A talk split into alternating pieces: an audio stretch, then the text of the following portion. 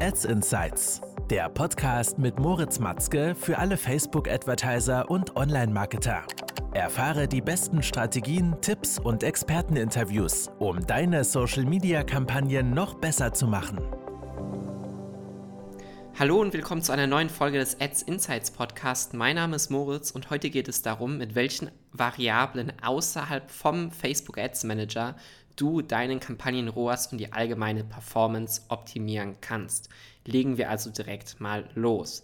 Und hier gibt es nämlich zwei Stichworte, die ich heute mit dir besprechen möchte. Fangen wir erstmal mit dem ersten an, nämlich deinem AOV, also deinem Average Order Value. Der durchschnittliche Warenkorbwert bei dir im Shop bestimmt maßgeblich, wie der ROAS und die allgemeine Performance deiner Kampagnen ist.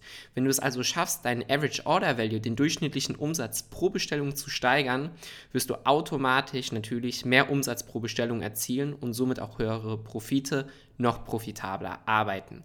Wenn du also zum Beispiel verschiedene Produkte bei dir im Shop hast, solltest du stark daran überlegen, mal ein Bundle anzulegen. Du könntest ein Kennenlernpaket anlegen, ein Starter-Set, ein Kennenlernpaket und so weiter und so weiter. Diese Bundles müssen nicht mal billiger sein, als wenn man die Produkte einzeln kauft. Hier haben wir schon verschiedene Tests gemacht, wo wir einmal den Traffic auf die normale Kategorieseite oder auf die Produktseite geschickt haben und einmal direkt auf die Bundle-Seite und der ROAS war doppelt so hoch wie bei der normalen Kategorie oder Produktseite. Ja, das heißt, dort umgehend empfehle ich dir auf jeden Fall verschiedene Bundles bei dir im Shop zu implementieren, um somit auf diese Art und Weise dein Average Order Value zu erhöhen. Des Weiteren könntest du Staffelpreise anbieten, wenn das bei deinen Produkten oder in deiner Branche Sinn macht. Das heißt, wenn man zwei Produkte kauft, kriegt man so einen Rabatt. Wenn man dreimal kauft, kriegt man so einen Rabatt. Oder du kommunizierst, dass ab einem Mindestbestellwert man noch einen Bonus dazu bekommt. Zum Beispiel kriegt man ein gratis Geschenk dazu oder kostenlosen Versand und kann auf diese Art und Weise dann den durchschnittlichen Warenkorbwert erhöhen, sodass du einen höheren ROAS erzielst und noch profitabler bist. Außerdem Natürlich hier spielt auch dein Customer Lifetime Value eine sehr hohe Rolle, also der Laufzeitwert deiner Kunden. Wie viel ist ein Kunde nach einer gewissen Zeit für dich wert? Und indem du Cross-Sell sowie Upsell-Kampagnen für bisherige Käufer erstellst, kannst du natürlich dadurch den durchschnittlichen Wert des jeweiligen Kunden steigern und somit auch noch profitabler arbeiten. Das bedeutet, dass wenn du besonders bisherige Käufer über Owned Media Kanäle zum Beispiel ansprichst, zum Beispiel E-Mail-Marketing, du hast also verschiedene Sequenzen eingerichtet, sodass nach einem gewissen Zeitraum die Nutzer ein Follow-up-E-Mail bekommen mit dem passenden Zubehör oder eine passende Variante, welche eine Ergänzung für den, für den bisherigen Kauf war, kannst du hier sehr stark den Laufzeitwert des jeweiligen Kunden steigern und somit noch profitabler arbeiten.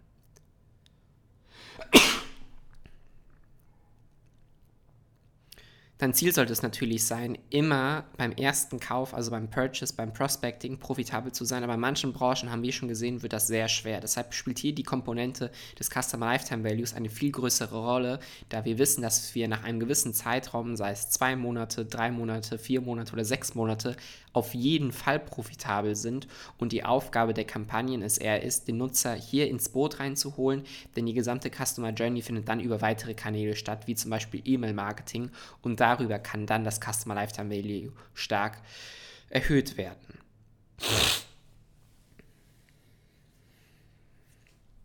Das bedeutet, du kannst hier Custom Audiences anlegen, zum Beispiel Nutzer A. Das bedeutet also, du kannst hier Custom das bedeutet also, du kannst hier Custom Audiences anlegen für Nutzer, die ein Produkt mit der Content ID 1234 gekauft haben. Du erstellst also daraus eine Custom Audience und dieser Custom Audience spielst du dann spezielle Ads aus für ein passendes Produkt, was eine Ergänzung zu Produkt A ist, welches sie bisher gekauft haben. Oder als Dankeschön, dass sie schon das gekauft haben, ähm, empfiehlst du ihnen auch die andere Variante oder ein anderes Produkt, ähm, damit sich die Produkte ergänzen. Also hier hast du eine Vielzahl an Möglichkeiten, was wir oft schon getestet haben und hervorragend funktioniert hat.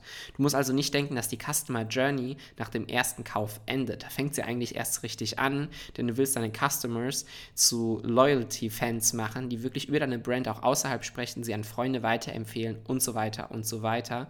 Und dadurch wirst du natürlich langfristig deutlich profitabler arbeiten, als wenn du denkst, okay, der Nutzer kauft einmal und jetzt ist das Ende der Customer Journey erreicht, was nicht der Fall ist. Ich hoffe also, dir hat diese kurze Folge hier weitergeholfen und äh, hoffe, dass du schon das nächste Mal dabei bist. Bis dahin, ciao, ciao. Das war Ads Insights, der Podcast mit Moritz Matzke für alle Facebook-Advertiser und Online-Marketer. Du möchtest auch deine Social-Media-Kampagnen optimieren? Dann vereinbare jetzt ein Strategiegespräch mit den Experten von Matzke Media auf matzke-media.com.